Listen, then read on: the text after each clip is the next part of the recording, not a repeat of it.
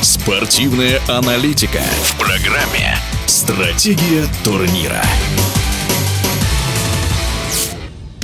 Лос-Анджелес Лейкерс стали чемпионами первого внутрисезонного турнира НБА. В финальном матче они обыграли Индиану Пейсерс со счетом 123-109. Леброн Джеймс и Энтони Дэвис из Лос-Анджелеса попали в символическую сборную соревнований. Зачем нужен такой турнир и в чем его особенность, разбирался автор телеграм-канала Goddammit, один из авторов проекта «Какого Hero» Макс Коршунов. Создан он был в первую очередь для того, чтобы вот этот период до Нового года как-то разбавить, потому что это наиболее скучная часть, когда команды играют вроде бы бесцельно, контенты идут в спокойном темпе, никакой турнирной борьбы пока что нету, инфоповодов мало, обменов тоже нет, составы сыгрываются.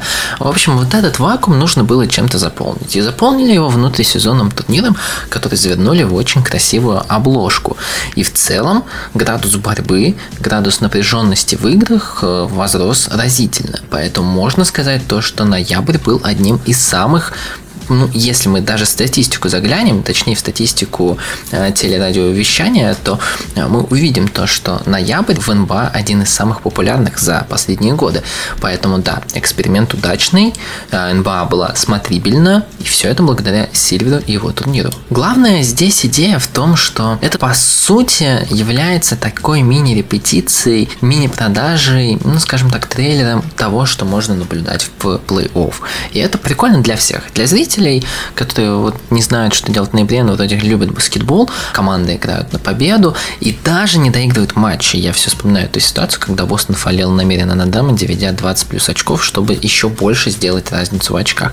Это тоже интересная идея, и мне кажется, НБА части заигрывает с ней, чтобы ее возможно использовать, чтобы, вот знаете, все эти моменты, за которые не любят НБА, искоренить. Один из таких моментов – это отсутствие борьбы в ничего не значащих моментах. Вот даже здесь, сейчас, в внутрисезонном турнире, был смысл того, чтобы играть на последних секундах и увеличивать и так большой отрыв. Если продолжать историю того, что это репетиция плей-офф, то мы можем увидеть и другие здесь сюжеты. Ну, во-первых, как команды проявляют себя в играх на выбывание. Это немаловажная часть. Мы видим то, что опытные Лейкерс очень хорошо себя проявили, хотя вроде бы казались несыгранными. Появляются какие-то новые персоналии и лидеры, как у Индианы Тайриз Халибертон. И увидим, как многие команды сыпятся только при первых же играх плей-офф на выбывание. Видим видим, как бывают проблемы у команд вроде Boston Celtics, которые вроде бы уже должны пройти, вроде бы вот полноценная предсезонка, но они по-прежнему здесь, они проблемы, разумеется. Еще один плюс – это, конечно, новые игроки, новые люди, личности, которые теперь стараются ворваться в состав даже на двухсторонних контрактах, и они действительно полезны. Не просто полезны, но и у них теперь есть большой финансовый стимул все-таки для игрока, который занимает там 12-15 место в ростере, это солидный бонус бонус, который может существенно улучшить их материальное положение. Ну и в целом, то остервенение, с которым игроки борются на площадке во внутрисезонном турнире, это выше всех похвал. За счет чего можно сделать турнир более интересным? Я здесь согласен с Майлзом Тернером. Деньги хорошо, но на самом деле хорошо, если бы были не только деньги, а дополнительный драфт пик. Или, допустим, преимущество домашней площадки в плей-офф.